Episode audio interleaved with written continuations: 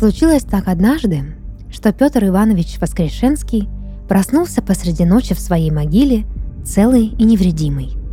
Гроб его был открыт, земля вокруг вспахана, оставалось лишь схватиться за крест, подтянуться на нем, да выбраться из ямы обратно в мир живых. Сказать, что Петр Иванович был удивлен, мало. Сначала он не мог приложить ума, что произошло и как от сна мертвецкого он вдруг открыл глаза и набрал полную грудь воздуха. О том, что зовут его Петр, он тоже вспомнил не сразу. Лишь увидев надгробный камень, он определился с тем, кто он есть. Наверное, поторопились, да схоронили раньше времени. Так думал Петр, сидя на своей могиле. На табличке крестовой видел он дату своей смерти – 1942. Но внешний вид ее обветшалый намекал Петру, что времени прошло немало. Знать, что стоял на дворе 2023 год, Петр Иванович возможности не имел. Тем более не представлял он, почему, а главное как, вернулся из мертвых. Поднявшись над гробом своим, стал Петр осматривать кладбище. К своему удивлению, увидел он, что не только его могила была потревожена. На несколько метров вокруг все кресты покосились, все гробы опустили.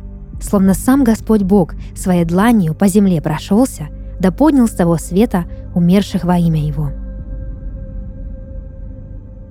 Сам Петр Иванович набожным никогда не был. Как и все, бывало, ходил он на службы, праздновал Пасху и Рождество, но в Спасителя не особо веровал. Но как было не подумать о Боге в такой ситуации? Однако глубоко в эти мысли Петр Иванович погружаться не стал. Занимало его другое. Что делать дальше? Куда идти? И не снится ли ему все происходящее? Даже в темноте ночи Петр Иванович замечал, что городское кладбище изменилось. Поприбавилось могил, поменялся стиль надгробий, но главное – даты. 1999, 2006, 2020.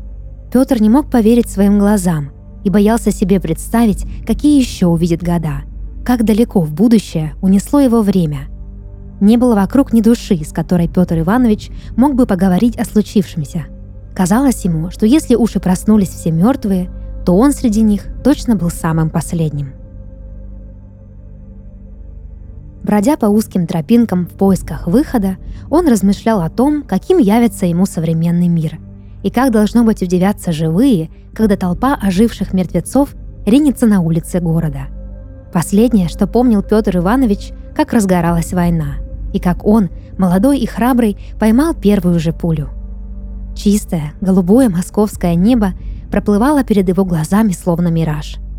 Он помнил запах сырой земли и жгучую боль в груди, что не мог притупить даже мороз. Умирать было страшно, уходить совсем не хотелось. Петр Иванович не успел пожить по-человечески. По-человечески не смог и умереть. Должно быть, остался лежать в чистом поле. Спасибо, что хоть похоронили нормально. Той боли и страха Петр Иванович больше не чувствовал. Роптать на судьбу было даже странно. Он снова шел по земле молодой и полный сил, вдыхал свежий ночной воздух, а в душе его зияла пустота, словно кто-то выкачал душу, и она не вернулась обратно. Размышления Петра Ивановича прервал внезапный свет. Молния сверкнула где-то на окраине кладбища и расколола небо пополам – Затем последовал раскат грома, да такой громкий и жуткий, что на мгновение Петру стало не по себе. И даже вид разверзнутых могил не смущал его так сильно, как давно забытый глаз природного явления. Вскоре сорвался дождь.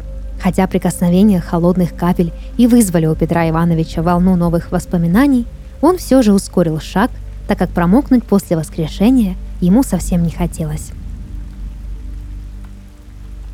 Спустя какое-то время ему все же удалось найти выход из кладбища и оказаться на городской улице. Вокруг проносились машины, куда более быстрые и современные, чем те, что он застал. Люди шли себе своей дорогой, уткнувшись в маленькие светящиеся железяки, которым Петр Иванович не знал названия. А небо Москвы было усыпано большими картинами, такими же светящимися в ночи. не было ни одного советского лозунга.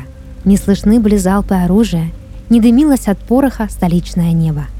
Видать, выгнали фашистов, думал Петр Иванович, но ни радости, ни облегчения по этому поводу не испытал.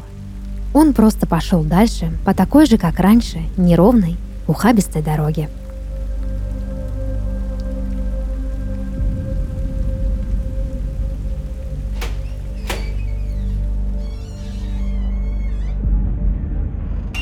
«Как есть тебе говорю», и сказал он, «Бодрствуйте, ибо не знаете вы, когда Господь придет», сказал мужчина средних лет своему товарищу.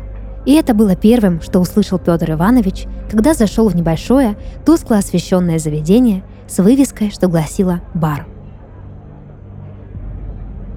В его время алкоголь прямо на улице не разливали, по крайней мере так, в открытую, зазывая к себе яркими вывесками и изображениями.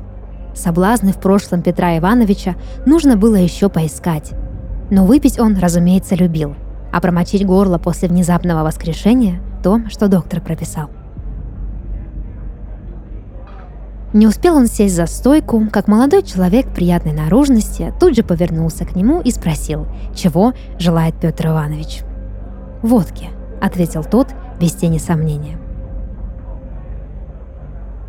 Выпив горькой водицы, Петр Иванович почувствовал, как тепло разливается по его горлу. Это ощущение он хорошо помнил, однако привычных эмоций испытать не смог.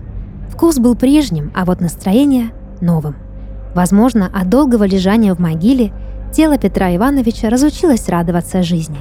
Оттого все вокруг казалось ему пресным и обыкновенным. Голова была чистой, словно пустой. Мысли думались медленно, размеренно. Казалось, вернувшись с того света, Петр Иванович забрал с собой и вечный покой. «Что отмечали?» – обратился бармен к Петру. Тот не понял вопроса, но как только рассмотрел свой наряд, сразу обо всем догадался. Он был одет в парадный костюм, темно-синий, в тонкую белую полоску, и выглядел так, словно сбежал с собственной свадьбы. «Да, я с похорон», — ответил Петр, решив, что это отвадит бармена от дополнительных вопросов. «Соболезную», — кратко проговорил тот и подвинул Петру Ивановичу еще одну стопку водки. Какое-то время оба они молчали, занимаясь каждый своими делами. Бармен натирал до блеска стаканы, а Петр Иванович пил. В тишине до него доносились лишь звуки разыгравшегося дождя и отголоски диалога двух мужчин, тех самых, что встретились Петру Ивановичу на входе в бар. «Ты видел вчера затмение? Весь интернет пестрит фотографиями. Для этих это все просто очередной повод запилить свои сторизы, или как их там. А я тебе говорю, что это знамение – и вдруг после скорби дней тех солнце померкнет, и луна не даст света своего, и звезды спадут с неба, и силы небесные поколеблются. Тогда явится знамение Сына Человеческого на небе, и тогда восплачутся все племена земные и увидят Сына Человеческого, грядущего на облаках небесных, силою и славою великою. Евангелие от Матфея, говорил один из мужчин, не обращая внимания на то, где находится. «Да что ты дичь городишь, Димыч?» Раздраженно возразил ему второй. «Не верю я в эту чушь. Ну, потрясло землю чутка, но мало ли нам потрясений в последнее время было. Еще скажи, коронавирус – чума, и скоро другие всадники апокалипсиса подтянутся.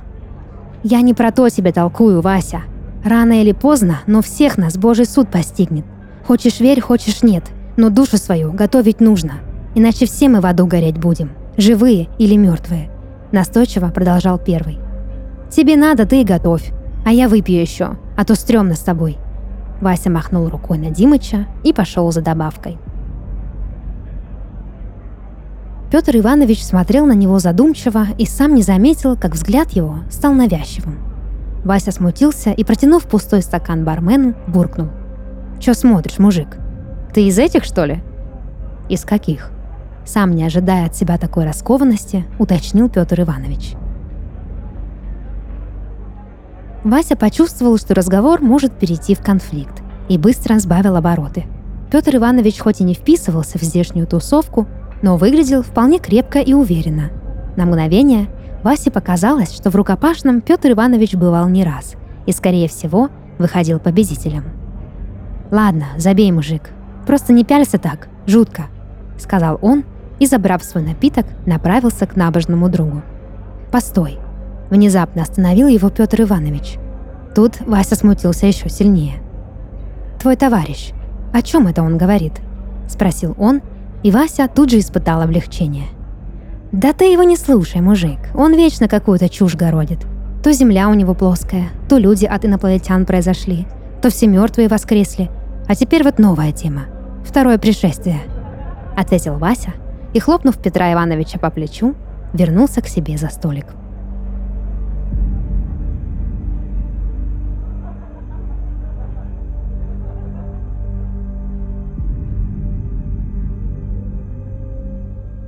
Это был подкаст «Сны» и его ведущая Дарья Харченко. Сегодня я читала рассказ, написанный на основе сна нашего слушателя Артема Коршунова из города Москва. Если вы хотите, чтобы ваш сон прозвучал в подкасте, присылайте его к нам на почту. Ссылка в описании. До новых встреч и сладких снов!